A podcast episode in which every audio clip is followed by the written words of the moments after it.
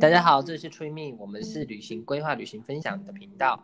今天我们欢迎特别来宾，原本叫小猴子，现在他觉得那名字太好笑，他现在改名叫肥宝。肥宝宝宝宝，肥宝肥宝。还有我们另外的小朋友小阿姨。大家好，我是小阿姨。嗨。今天我们要聊的是小阿姨在当年是少女的蜜月旅行，你去了哪里？呃，我那时候去了杜拜。为什么会选杜拜啊？嗯，其实我是有整个呃，杜拜配东欧，我从东杜拜转机待三天，然后再飞捷克，然后再到威尼，哎，到哪里啊？到那个维也纳。对，维也纳，维也纳之后再去布达佩斯，然后最后再飞回来。这次我们会专心先聊杜拜，因为很多直销的朋友，他们终极的目标就是去杜拜。那肥宝，你有没有去过杜拜？没有，但是第一次去，嗯，就是有去过啊。哦，有就问你问是之前嘛？我那次第一次很兴奋哦，像情窦初开的小孩。什么意思啊？就第一次哦。所以有去过还是没去过？有啦，肥宝跟我呢就跟小阿姨同一趟去，可是我们坐不同的飞机。那时候小阿姨是坐最贵的阿联酋航空，然后我们是坐中国东方航空。不过我们就在杜拜集合。那我们在杜拜的行程呢，主要是由我来规划。我规划的是比较充实型的行程。那我们在杜拜第一天呢，我们是比小阿姨先到。我们在饭店附近住，找了一个很好吃的海鲜餐厅。很奇怪吧？在这个沙漠里，最好吃的食物居然是海鲜呢。后来我们住的饭店呢，叫做君悦的 Place 四星饭店，凯悦集团的四星饭店。你觉得住的怎么样，肥宝？嗯，很不错，很有君悦的感觉。我觉得最好吃的应该是他的早餐，因为他的早餐有煎蛋。嗯，可惜我不喜欢吃蛋。笑死肥宝，你吐槽哥。我们隔天早上醒来的时候呢，小阿姨跟她的老公就到了。那时候他们你们来时候先到我们饭店休息。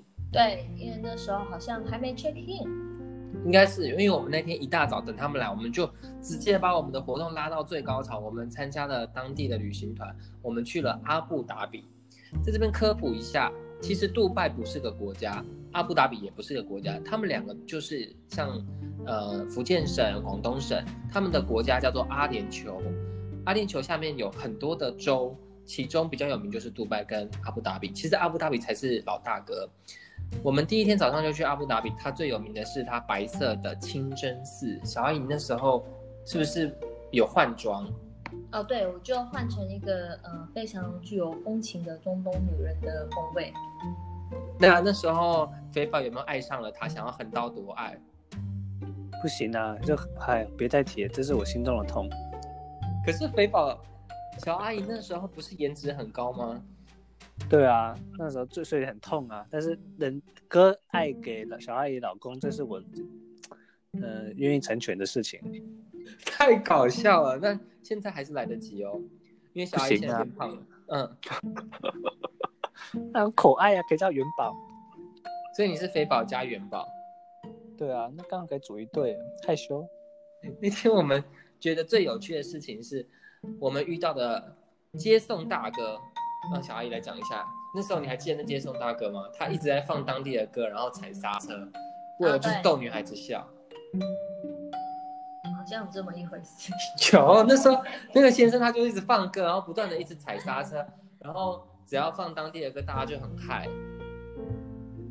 他带我们到清真寺完以后，又带我们去一个当时应该不在行程里面的地方，就是。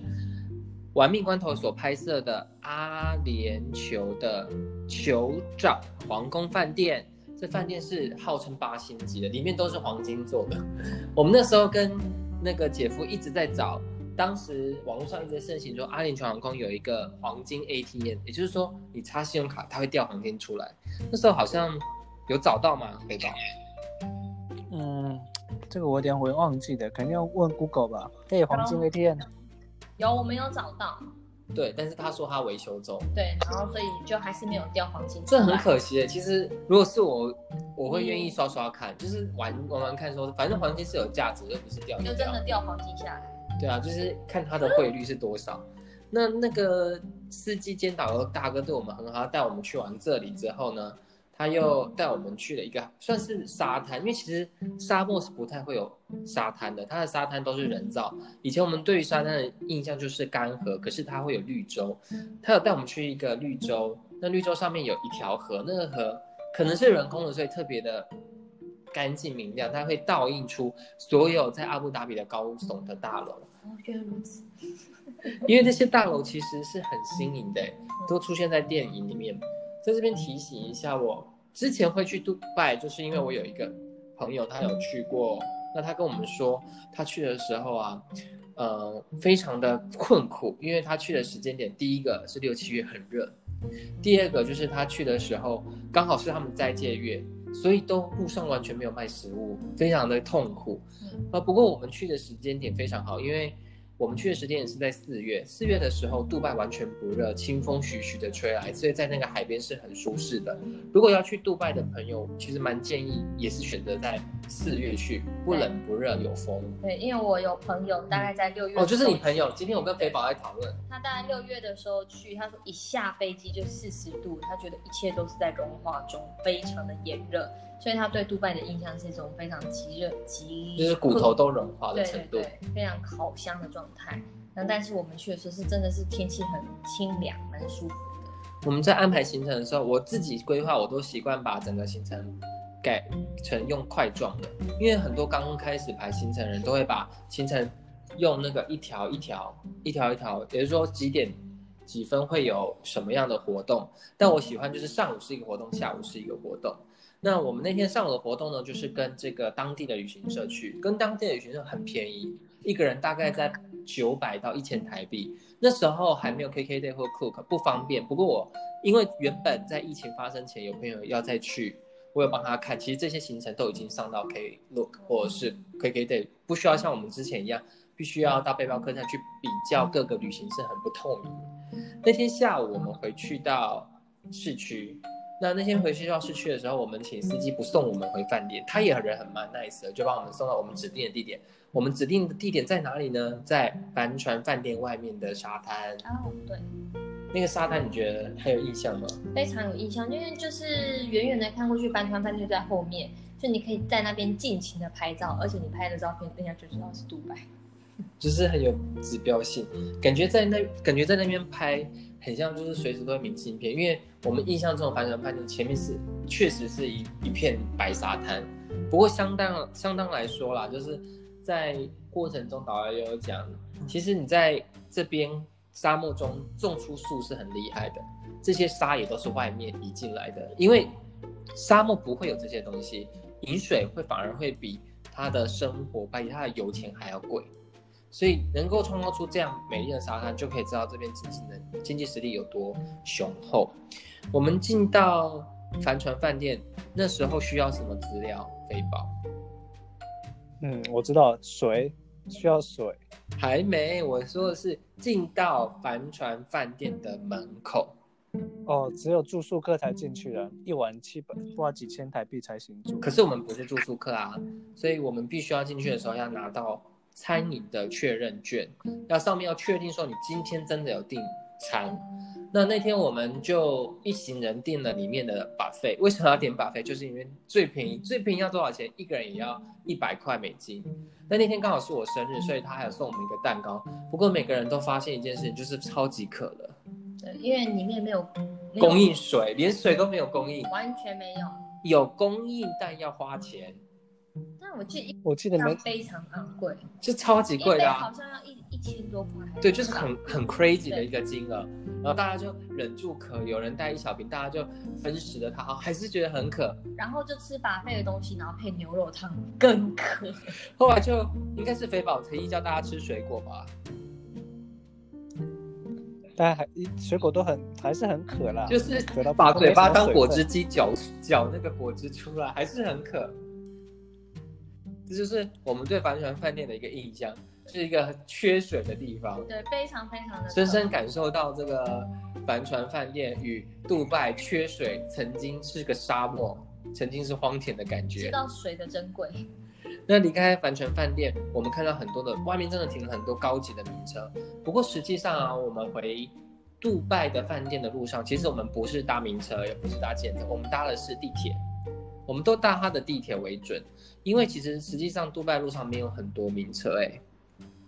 想象中好像新闻都是宣传说它很多高级的跑车在跑，你有看到吗？可以这样说。嗯，基本上杜拜就被号称黄金之国啊，什么都是黄金做的。我们当然就幻想它每天都是什么呃超跑、兰博基尼什么的。那电影是这样播，那实际上最常看到的还是万年神针 Toyota 啊。不就是不就是肥宝本人的御驾吗？笑死！能够跟你搭上同场类型，真是他们的光荣哎，沾了你的光。哦哦，对哦对。那天结束后啊，我们透露一下肥宝曾经的工作。肥宝曾经是家乐福全球的总监，我们就去陪他去视察一下他在杜拜的分店。哇！笑死，真的啦！其实家乐福就是全世界都开，那我们去那边买了一些纪念品，所以如果有买纪念品需求人，可以把家乐福列进去行程里面。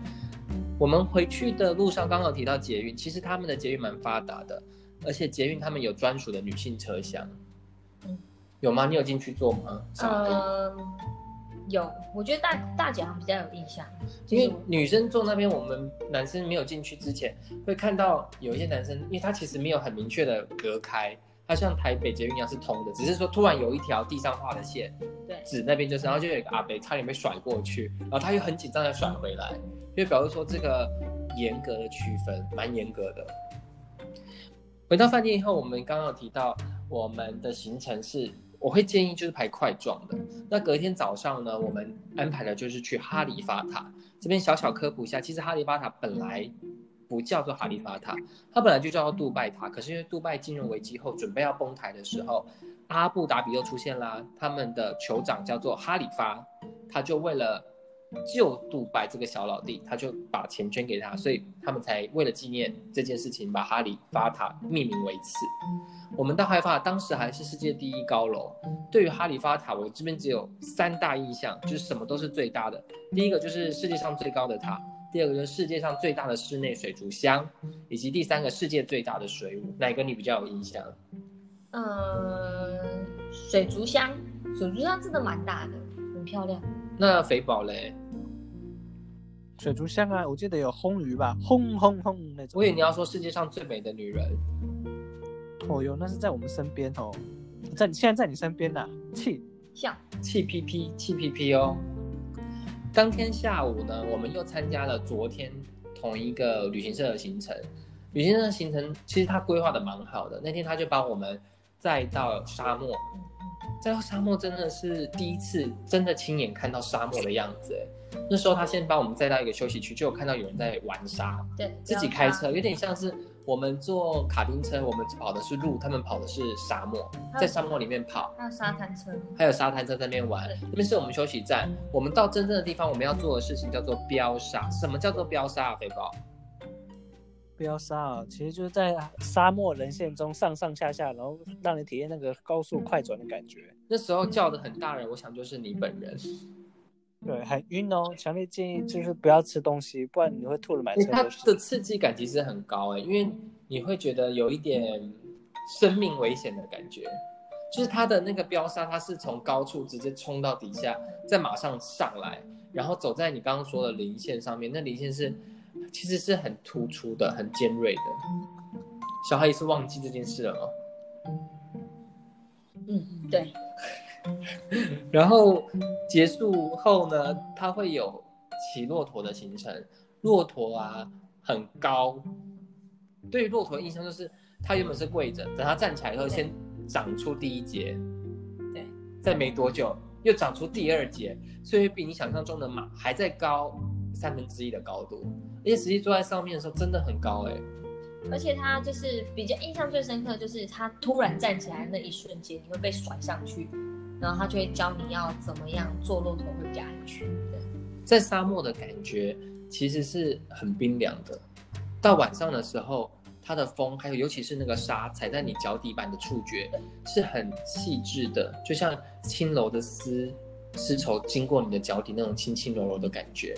我们晚上的时候在那边有活动，有点像萤火晚会，上面有跳肚皮舞，我们就在那边围绕着看，然后吃它的食物，可是食物真的吃不下去，不好吃。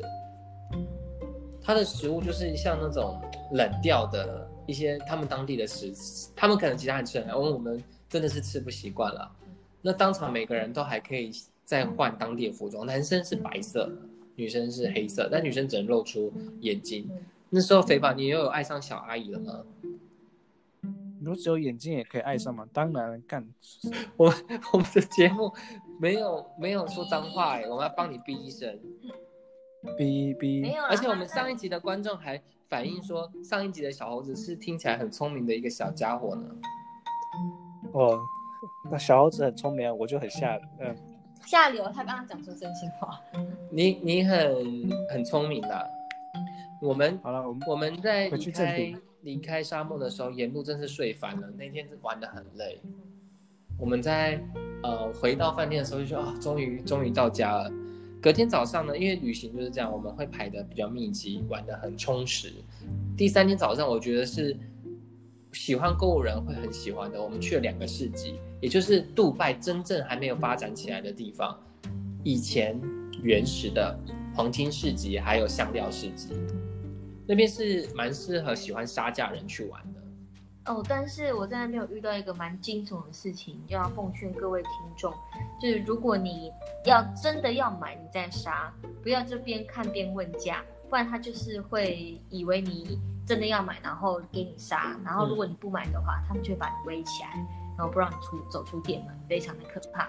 因为我以前就发生过这件事情。这次去的时候，对我那一次去就是在买克什米尔羊毛的丝丝巾，那时候也只是看一看而已，然后就觉得哎应该还不错，然后他们就一直跟我说这个很便宜，然后最后我就先挑几个花色，然后再问他总共价钱多少，才发现一条要八千块台币。哇，好贵哦！然后他就是因为那时候那时候我花色挑了大概十条，所以是要花八万。总价是八万，然后我就说，呃，那我不要了这样子，然后他就说这个真的很便宜，然后就一直杀价，他一直把价钱往下砍，砍砍砍砍到好像可能一条只要三千块台币就好了，但是我那时候就是还是要三万呢、对，然后后来我就说我我们不要，然后他就最后就是非常非常的生气，然后就几个就是中东壮汉围在门口不让我们出去，后来怎么解决的？后来好像是老哥就跳出来，就你们一又有一群人走进来，然后问我们说，哎，怎么那么久这样对，怎么这么久？后来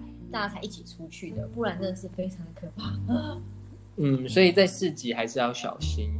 那这边经历的这个部分呢，我再补充一下，就是在杜拜啊，其实不管在哪里啦，旅行就是要非常的小心。像我，我尽量在国外的时候都不会跟当地人有接触，尽量就是嗯避免说有很多像这样的误会，而且也避免危险。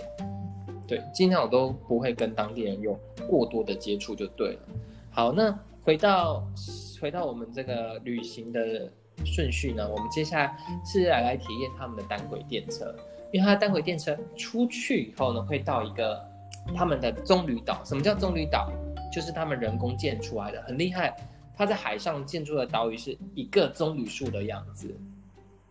那时候我们去的时候，好像也再去找了一次黄金的 ATM，对，又找了一次。我们是去亚特兰提斯饭店，对，那那个饭店它其实如果在呃我们台湾来讲，它就是一个像垦丁一样的地方，是一个海滩度假区，其实也蛮清爽的。但是非常的高级，对很很非。常高级版的黄金版的垦丁。